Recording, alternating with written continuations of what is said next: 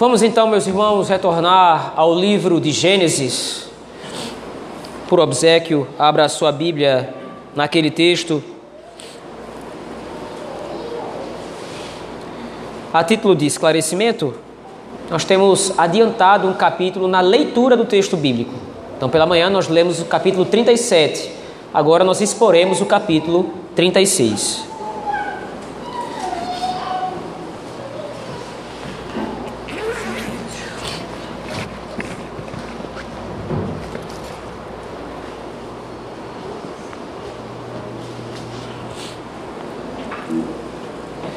Livro de Gênesis, capítulo 36.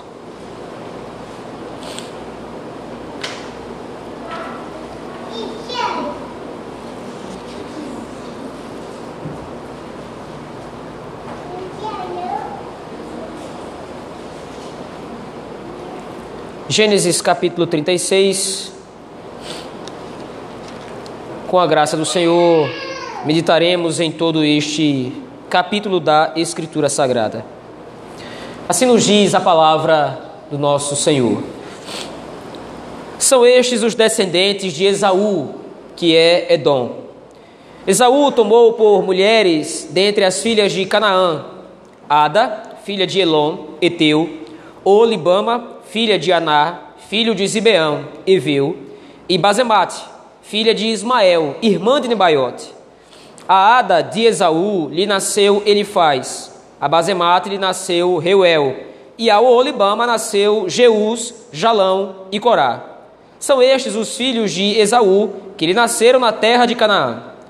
Levou Esaú suas mulheres e seus filhos e suas filhas, e todas as pessoas de sua casa e seu rebanho, e todo o seu gado, e toda a propriedade, tudo o que havia adquirido na terra de Canaã e se foi para outra terra, apartando-se de Jacó, seu irmão, porque os bens deles eram muitos para habitarem juntos, e a terra de suas peregrinações não os podia sustentar por causa do seu gado. Então Esaú, que é Edom, habitou no monte Seir. Esta é a descendência de Esaú, pai dos Edomitas, no monte Seir. São estes os nomes dos filhos de Esaú. Ele faz filho de Ada, mulher de Esaú, Reuel, filho de Bazemate, mulher de Esaú. Os filhos de Elifaz são Temã, Omar, Zefô, Gaetã e Kenaz. Timna era a concubina de Elifaz, filho de Esaú, e teve de Elifaz a Amaleque. São estes os filhos de Ada, mulher de Esaú. E os filhos de Reuel são estes: Naate, Zerá, Samar e Mizá. Estes foram os filhos de Bazemate, mulher de Esaú. E são, são estes os filhos de Olibama, filha de Aná, filho de Zibeão, mulher de Esaú e deu a Esaú Jeus, Jalão e Corá. São estes os príncipes dos filhos de Esaú, os filhos de Elifaz, o primogênito de Esaú, o príncipe Temã, o príncipe Omar, o príncipe Zefô, o príncipe Kenaz, o príncipe Corá, o príncipe Gaetã, o príncipe Amaleque. São estes os príncipes que nasceram a Elifaz na terra de Edom. São os filhos de Ada. São estes os filhos de Reuel, filho de Esaú, o príncipe Naate, o príncipe Zerá, o príncipe Samar, o príncipe Mizá. São estes os príncipes que nasceram a Reuel, na terra de Edom. São os filhos de Bazemate, mulher de Esaú.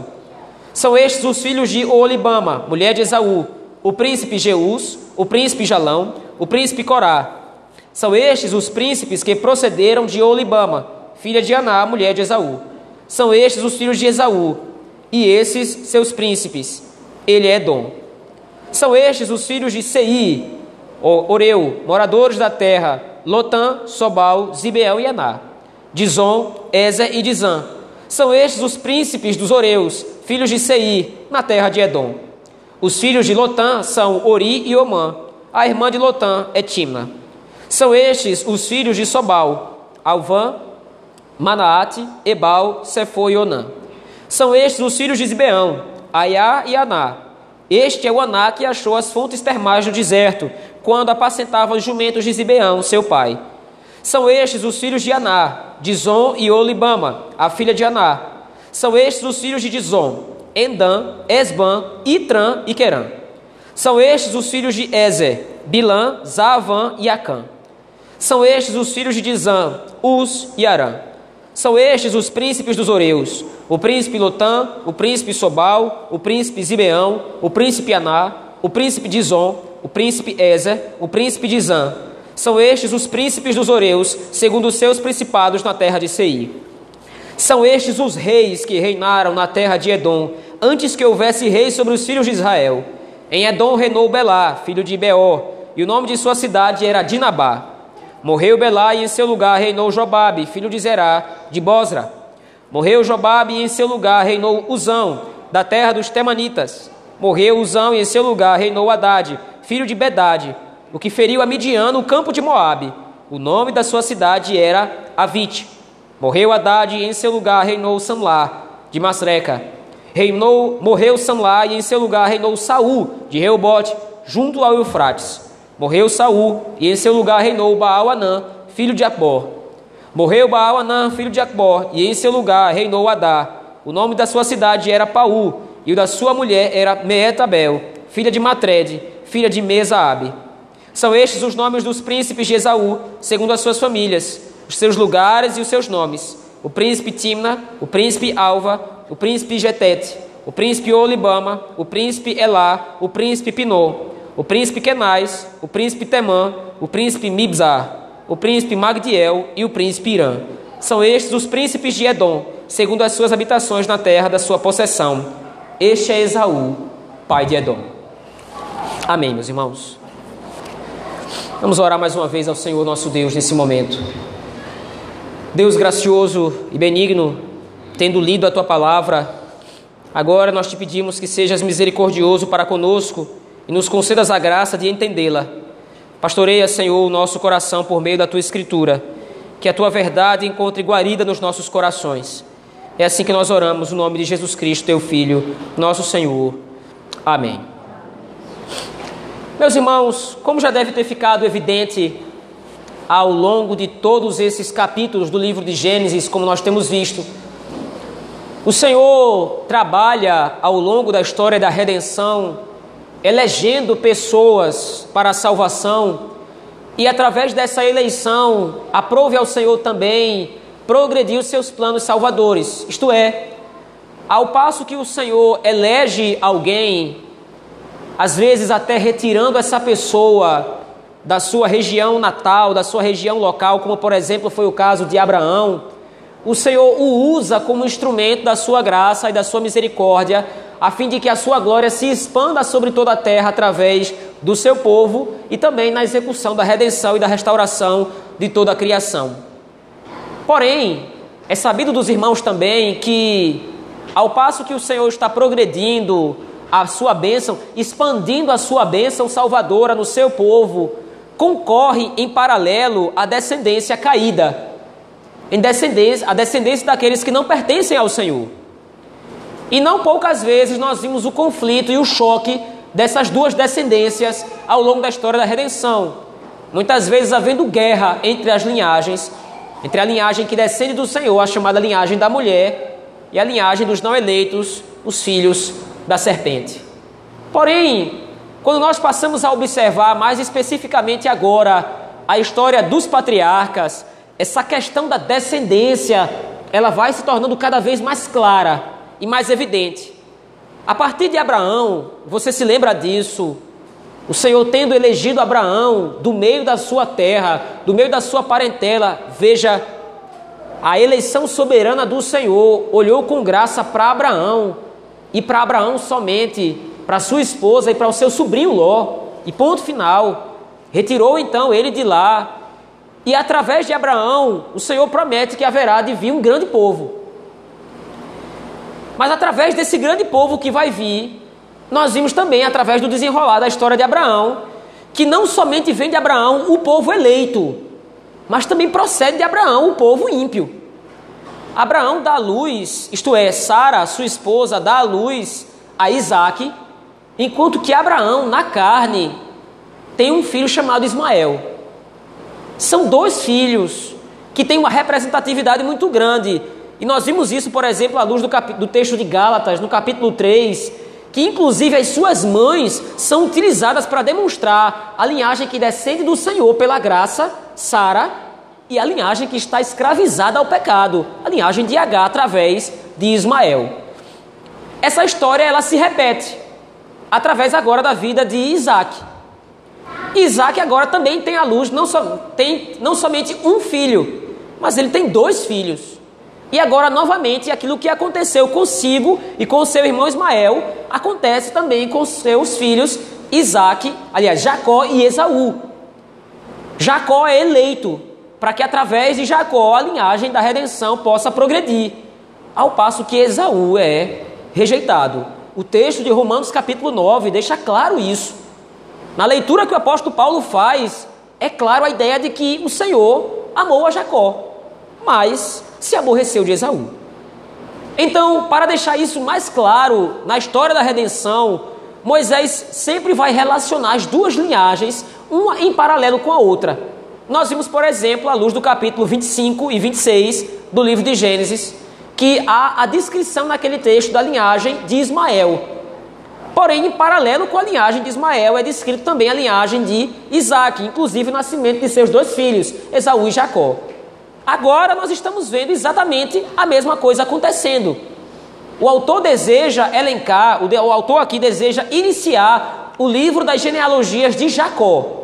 Lembre-se, no capítulo passado, no capítulo 35, nós vimos que o autor fechou o livro das genealogias de Isaac. Isaac morreu e foi recolhido ao seu povo. Agora, o autor prepara-se para então transicionar o personagem. O patriarca Isaac agora morreu, está com o Senhor, e agora a evidência central, ou prota, o protagonismo central da história da redenção vai acontecer através de Jacó. No capítulo 37, como nós veremos a partir do domingo que vem. Se você olhar aquele texto, veja lá, abra sua Bíblia. No capítulo 37, no versículo 2, apenas a primeira parte do texto, é exatamente assim que se inicia esse versículo segundo. Esta é a história de Jacó. Embora do capítulo 37 ao capítulo 50, o personagem que mais aparece seja José, lembre-se, a história não é de José, a história é a aliança do Senhor com Jacó, como nós veremos mais especificamente nos próximos domingos, nos próximos domingos. Mas a intenção do, do autor então é começar a trabalhar aquela genealogia, a genealogia de Jacó. Porém, antes de tratar de Jacó, o autor, então, agora fecha o livro das genealogias de Esaú. Ele não vai entrar em detalhes com relação à genealogia deste filho de Abraão, deste filho de Isaac, mas agora a ideia do autor é demonstrar exatamente a descendência de Edom, como diz aí, volte seus olhos ao texto mais uma vez, por favor, no capítulo 36 agora, no versículo 1. São estes os descendentes de Esaú. E aí então agora Moisés faz um comentário que é Edom. Veja, o termo Edom para se referir a Esaú já é um termo contemporâneo ou já é um termo próprio de Moisés, porque Edom é um povo em específico. Esaú tem um nome e é a partir do seu nome que o povo vai ser originado, Edom. Então veja agora, a intenção de Moisés aqui, ela é muito específica. Mais uma vez, lembre-se, é prometido a Abraão uma descendência. E se você voltar seus olhos ao texto do capítulo 17 de Gênesis, veja lá, abra sua Bíblia comigo, por favor, mais uma vez. Gênesis capítulo 17.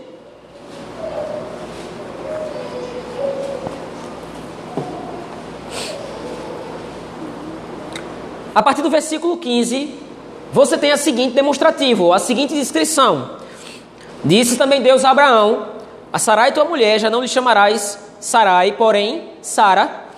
Abençoá-la-ei dela te farei, te darei um filho. Sim, eu a abençoarei e ela se tornará nações, reis de povos procederão dela. Deixe isso, entenda isso claramente. O Senhor está prometendo a Abraão, através de Sara, que reis vão proceder delas. Porém, Apesar de nós sabermos que essa descrição aqui se refira aos reis de Israel, a linhagem da aliança, não está sendo especificado no texto que os reis que vão proceder de Sara são somente os da descendência eleita. Moisés está registrando que a palavra do Senhor a Sara é simplesmente que ela vai gerar reis. Mas continue o texto.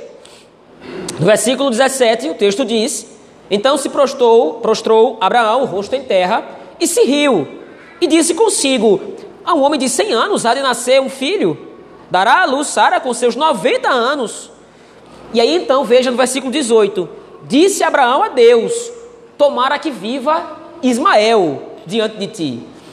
Diante da promessa agora que o Senhor está fazendo de que ele teria um filho, Abraão, vendo a impossibilidade, humanamente falando, de que aquilo acontecesse, oferece a Deus a possibilidade de que essa promessa fosse cumprida através de Ismael.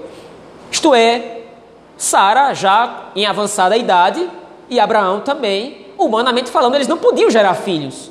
Então, por causa disso, agora Abraão diz a Deus: Bom, já que é assim, já que o Senhor deseja fazer de nós uma grande nação, que Ismael então seja esse através do qual o Senhor vai gerar esta grande nação. Mas, veja aí o versículo 19, o Senhor lhe responde de maneira contrária. Deus lhe respondeu: De fato, Sara, tua mulher, te dará um filho, e lhe chamarás Isaque. Estabelecerei, estabelecerei com ele a minha aliança, aliança perpétua para a sua descendência. Quanto a Ismael, eu te ouvi abençoá-lo-ei, falo-ei fecundo e o multiplicarei extraordinariamente. Gerará doze príncipes e dele farei uma grande nação. A minha aliança, porém, estabelecê-la-ei com Isaque, o qual Sara te dará a luz neste mesmo tempo, daqui um ano. Qual é o ponto em questão do texto? Veja, você tem duas linhagens paralelas. E a promessa de Abraão, ou a promessa que o Senhor faz a Abraão, de que Abraão se multiplicaria e seria uma grande nação, agora se estende para esses dois cabeças, Isaac e Ismael. Veja, em certa medida, o que está para um está para o outro. Porque o Senhor Deus, como dito, ouve a intercessão de Abraão e diz: Olha, não se preocupe com Ismael, eu vou fazer dele uma grande nação. Ele vai ser um homem rico, ele vai ser um homem poderoso, reis vão proceder deles. Aliás, ele vai dar à luz a doze príncipes. Mas a minha aliança não está com ele. A minha aliança está com Isaac. Quando nós chegamos agora a Gênesis 36, nós vemos o cumprimento dessa palavra do Senhor a Abraão. A descendência de Isaac, seu, aliás, a descendência de Ismael também está progredindo. E nós já temos lido o texto, o texto aqui é, Moisés faz a questão de detalhar, em versículo por versículo, toda a genealogia de Esaú. E o que é que nós percebemos? Veja, é claro que Esaú aqui, ele teve outros filhos, e os seus filhos tiveram, por sua vez, também outros filhos. Mas acontece aqui a mesma situação que acontece, por exemplo, em Gênesis 5. É listado aqui, ou são listados aqui, os principais descendentes de Esaú, aqueles que tiveram fama, aqueles que tiveram renome. Então, todos esses nomes dos descendentes de Esaú são príncipes, ou como por exemplo nós vemos aí, a partir do versículo 31, são príncipes ou reis. A linhagem de Esaú é próspera. A linhagem de Esaú é excelente.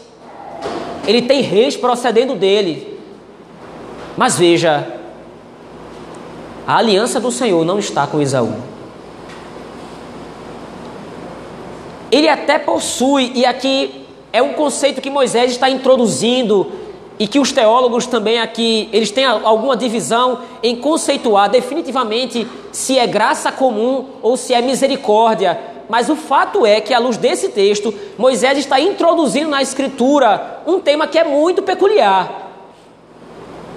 O Senhor pode ser favorável aos ímpios. Pode haver graça ou misericórdia, graça comum ou misericórdia, como queira. Pode haver graça comum do Senhor para com os ímpios. Pode haver misericórdia da parte do Senhor para com aqueles que não conhecem. Mas essa graça comum ou essa misericórdia não está ligada à aliança.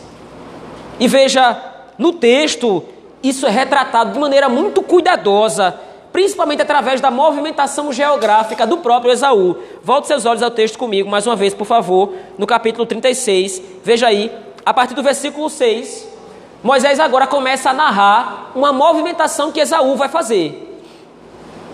Lembre-se, a terra de Canaã é um marco do contato ou da relação espiritual de Deus com os patriarcas. Quando Abraão estava próximo da terra de Canaã, ou peregrinando pela terra de Canaã, ele estava mais inclinado a confiar na providência do Senhor e na aliança. Quando Abraão se afastava da terra de Canaã, consequentemente ele estava exposto a desconfiar da providência do Senhor. E assim aconteceu também da mesma forma com Isaac, seu filho. E por sua vez, com Jacó, seu neto. Mas veja, embora os patriarcas, os três patriarcas principais, eles tenham em determinado momento se afastado da terra de Canaã, o Senhor deu um jeito de que eles retornassem, porque aquela era a terra que era símbolo da aliança. Aquela era a possessão, era o símbolo da herança que o Senhor havia concedido aos patriarcas. Mas agora, veja, a partir do versículo número no, no, versículo número 6, a parte B, a parte C, na verdade, desse versículo, ela é específica, ela é clara. Esaú não se afastou da terra de Canaã. Ele não foi simplesmente passar uma temporada no Egito, como fez Abraão. Ele não foi passar uma temporada na terra dos filisteus, como foi Isaac. Ele foi para uma outra terra, apartando-se de Jacó, seu irmão. Veja, Moisés para para fazer esse comentário e para especificar isso, para que ficasse claro a relação de Esaú com relação à aliança. Não é porque simplesmente Esaú está fazendo uma viagem como outra qualquer. Essa peregrinação, essa mudança, esse afastamento de Esaú significa o seu afastamento da aliança de Deus com seus pais. Ele é próspero. Ele tem reis procedendo dele. Ele é um homem riquíssimo e o texto vai deixar isso bem claro. A terra de Canaã e se você pesquisar depois, você olhar no mapa, a terra de Canaã é todo Israel. É uma terra relativamente grande, apesar de haver outros países com proporção territorial muito maior. Mas para dois homens, a terra de Canaã é uma terra relativamente grande. Mas Esaú e Jacó eles eram tão ricos e o seu gado era tanto que a terra não podia sustentar os dois no mesmo lugar. E veja, como disse antes, o que estava para um, Jacó, estava para o outro, Esaú. Os dois são ricos. Os dois são prósperos. Os dois têm bens e fartura e riquezas e exércitos sob o seu comando, como tinha Abraão. Nós vimos isso à luz do capítulo 14 de Gênesis. Mas Esaú não era filho da aliança. Aqui os autores e os comentaristas eles vão ser unânimes na hora de aplicar esse texto e na hora de refletir sobre esse texto. E veja, um dos comentários que são mais didáticos é o comentário de João Calvino. E ele analisa o texto de maneira muito minuciosa, de maneira muito pastoral. E ele diz: Veja, aqui está o retrato de que, embora o ímpio possa se tornar rico e próspero, a sua prosperidade é nada. Porque ele não tem a aliança. Os filhos de Deus, ele diz ainda, eles não devem invejar os ímpios. Porque eles podem ser muito gloriosos, muito prósperos. Mas a sua glória é como uma planta que nasce no teto de uma casa. Ela não tem raiz e ela cresce rapidamente porque ela não tem raiz. Mas tão rápido quanto ela cresce, ela murcha. E veja, há um comparativo mais específico no texto ainda. Veja, volte seus olhos ao texto agora, ao versículo 31. Há um comparativo direto agora que Moisés faz. Um paralelo que é estabelecido. No versículo 31, Moisés diz, neste livro, acompanhe, por favor. São estes os reis que reinaram na terra de Edom, antes que houvesse reis sobre os filhos de Israel. Veja, qual é a razão de ser desse comentário? Por que Moisés para para descrever isso? Note a prosperidade dos filhos de Edom, a, pro, a prosperidade da descendência de Esaú é tal que eles se organizaram em reinados. E pode parecer algo muito simples, muito comum, mas para que você estabeleça, nesse período da história do Antigo Oriente Próximo, do Antigo Oriente Médio, para você estabelecer um rei, era necessário que você tivesse uma proporção de terra muito grande sob o seu comando. E é o que acontece com os filhos de Esaú. Eles comandam uma vasta porção de terra. De maneira que eles não são feitos somente chefes de uma certa cidade, eles não são somente príncipes de uma certa cidade, eles são reis. Antes mesmo que Israel tivesse rei, Esaú teve. Mas o reinado de Esaú é superficial. Eles estabeleceram reis primeiro do que Israel, mas a glória do reinado de Esaú não pode sequer ser comparada à glória dos reis de Israel. Sobretudo, e aí veja, entenda, é aqui agora que Moisés afunila a perspectiva do povo de Israel. Porque se você se lembrar, por exemplo, em 2 Samuel capítulo 7, o povo de Israel se vê sem o rei. E agora eles apelam para Samuel, para o profeta, ou para o juiz de Israel: olha, nós queremos um rei, assim como as outras nações têm. E Samuel fica decepcionado porque aquilo demonstrava que Israel não tinha entendido o que significava o reino de Israel. Porque Israel queria um rei como as outras nações, mas seria concedido a Israel um rei muito superior ao de todas as outras nações. Estava destinado a Israel que seu rei seria o próprio filho de Deus. E a glória do rei de Israel nunca poderia ser comparada a qualquer glória dos reis humanos, nem mesmo Esaú poderia se comparar à glória de Cristo que viria para reinar sobre seu povo. Mais uma vez, Esaú tem prosperidade. E é assim que termina o texto, veja lá, versículo 43.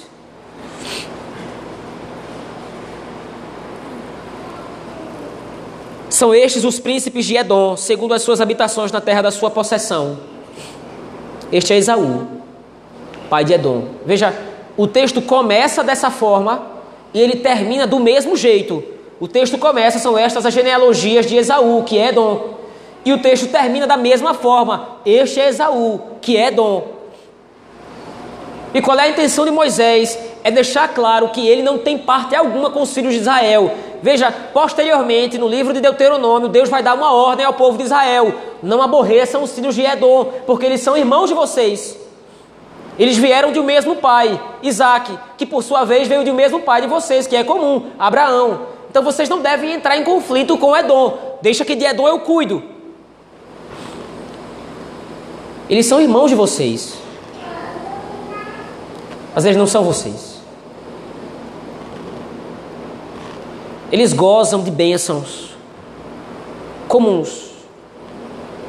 A graça comum do Senhor está sobre os filhos de Edom, os tornando ricos, os tornando prósperos. Mas a graça especial do Senhor está sobre os filhos da aliança. Está sobre aqueles que ele elegeu soberanamente para fazer parte do seu povo. E veja e aqui nós começamos a entrar nas aplicações do texto. Que o texto de Gênesis 36 nos ensina, meus irmãos, é que, ainda que pela misericórdia ou pela graça comum de Deus, os ímpios desfrutem de algum bem-estar nesta vida, eles jamais vão desfrutar dos benefícios da aliança. Entenda isso aqui. Não raro nós conseguimos encontrar no mundo ímpios, numa condição material muito melhor do que nós. O ímpio é abastado, ou alguns deles são abastados. E eles têm uma condição financeira, eles têm uma condição social muito melhor do que a nossa, muitas vezes. E aí então eu chamo a sua atenção agora, por exemplo, para o Salmo de Asaf. É exatamente isso que Asaf, de repente, em determinado momento, começa a pensar e a cogitar. Ele descreve isso no Salmo. Veja, lá no Salmo 73, por favor, abra sua Bíblia.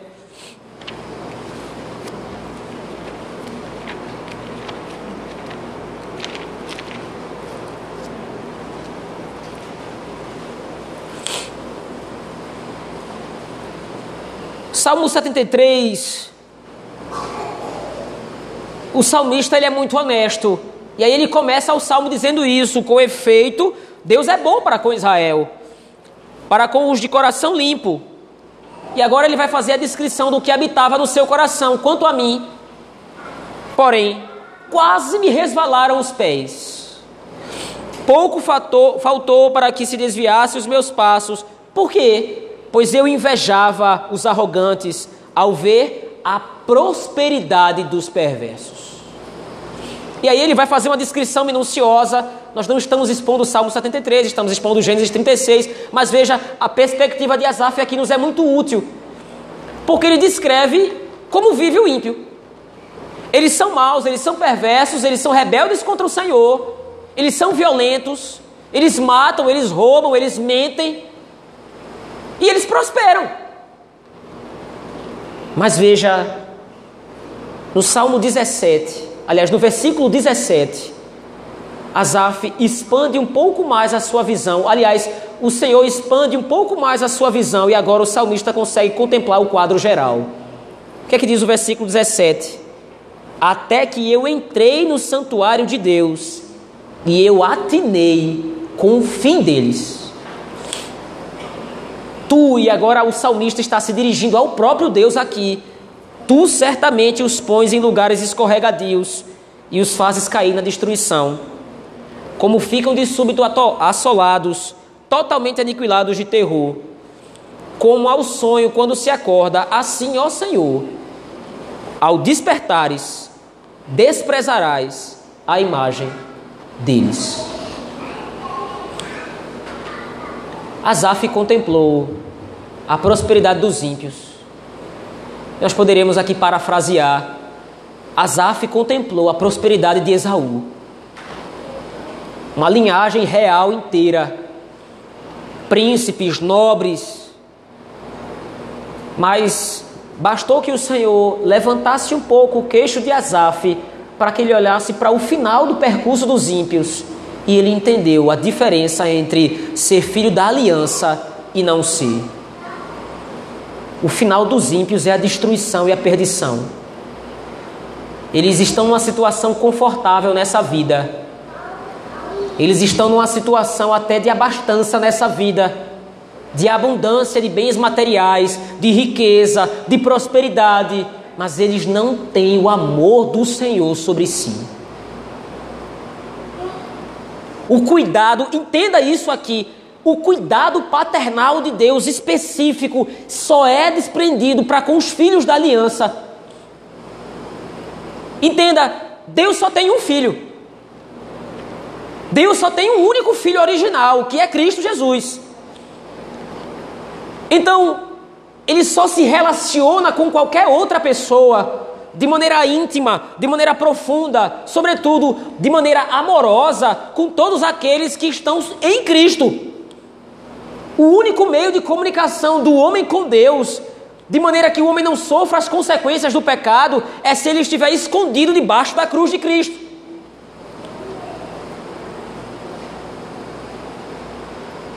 Do contrário, haverá apenas destruição a graça comum de Deus jamais poderá ser comparada à graça especial. E aqui nós precisamos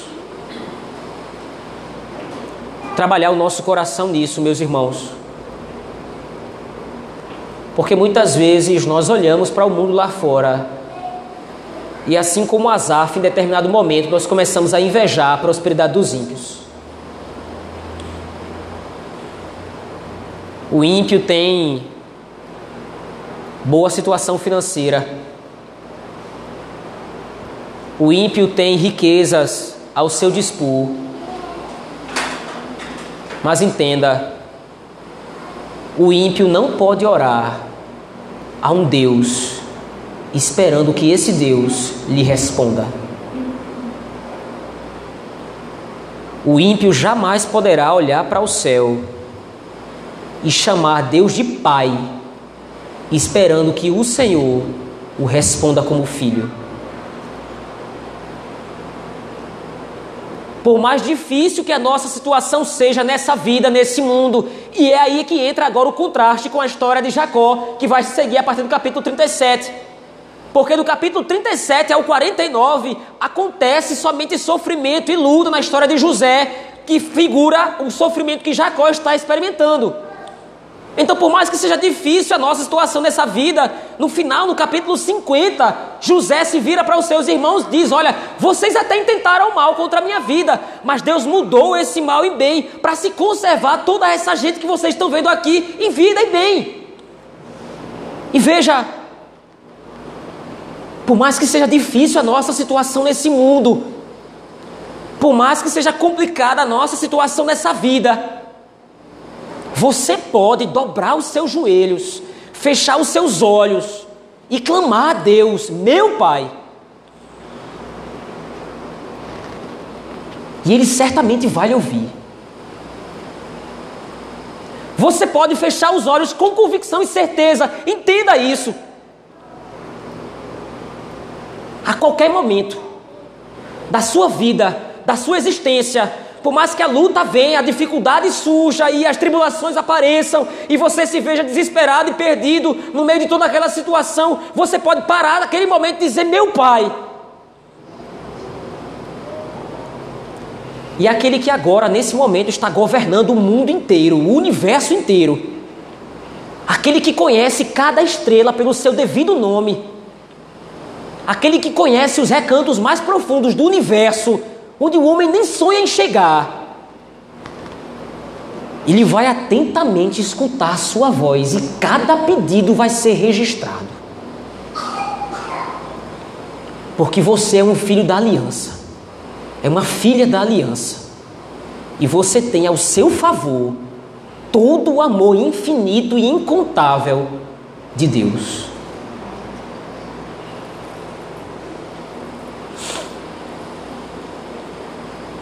Os réprobos não são assim.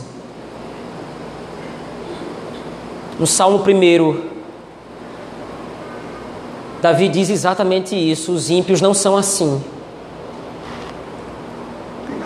Eles são como a palha que o vento dispersa. A dificuldade até pode vir sobre o justo, a luta pode até vir sobre o justo, mas o Senhor o preservará salvo. Mas o ímpio não o ímpio será destruído. O final do seu caminho é a destruição e a perdição.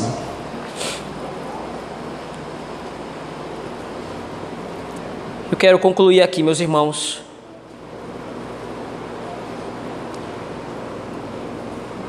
Um homem próspero, bem-sucedido, com um vasto número de filhos que herdaram a sua riqueza e a multiplicaram ainda mais. Um homem que herdou a bênção comum de ser chamado de irmão de Israel,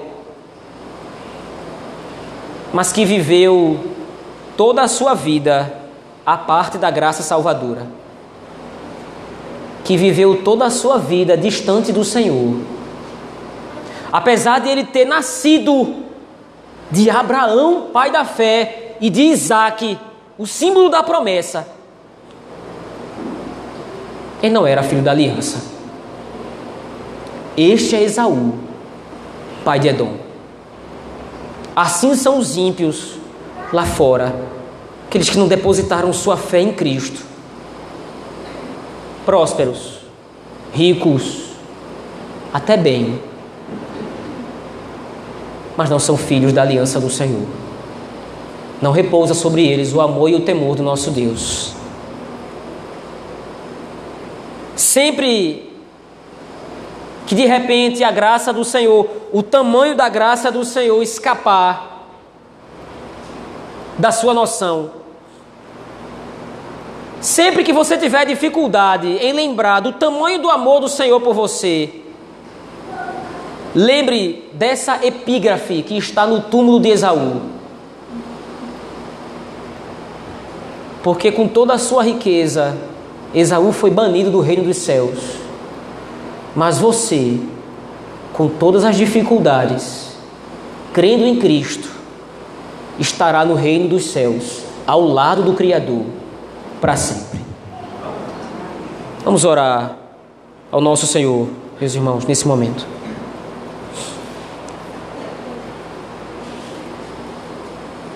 Muito obrigado, Senhor. Muito obrigado porque nós somos hoje teus filhos, os filhos da aliança. Muito obrigado porque o Senhor nos redimiu em teu filho Jesus Cristo. E através dessa redenção, o Senhor nos proporcionou a participação na aliança, no pacto da graça que nos torna teus filhos, amados por ti, queridos por ti. Ainda que nós nesse mundo desfrutemos de algum desconforto ou situação de dificuldade, teu filho Jesus Cristo nos lembra que, apesar de suas lutas, da sua dificuldade, inclusive para nos salvar, nos redimir, o que estava aguardando a ele era o louvor da glória de um reino, a qual ele domina por todos os séculos. Amém. Obrigado por isso, Senhor, porque agora participamos desse reino. Nos ajuda, guarda o nosso coração de invejarmos a prosperidade do ímpio nos ajuda, desenvolve em nós, pelo poder do Teu Espírito, o contentamento, para que nós possamos estar contentes com aquilo que o Senhor nos oferece e nos dá todos os dias, sustentando as nossas vidas, sustentando as nossas almas as nossas esperanças, de que haveremos de estar contigo no novo céu e nova terra. Nós não seremos esquecidos como os filhos de Esaú foram, que apesar de serem reis e príncipes neste mundo, partiram para a eternidade sem a fé no Senhor, sendo os mais miseráveis dos homens. Tem misericórdia de nós, ó Deus. É assim que nós oramos. No nome bendito e poderoso de Jesus Cristo, teu Filho, nosso Senhor. Amém.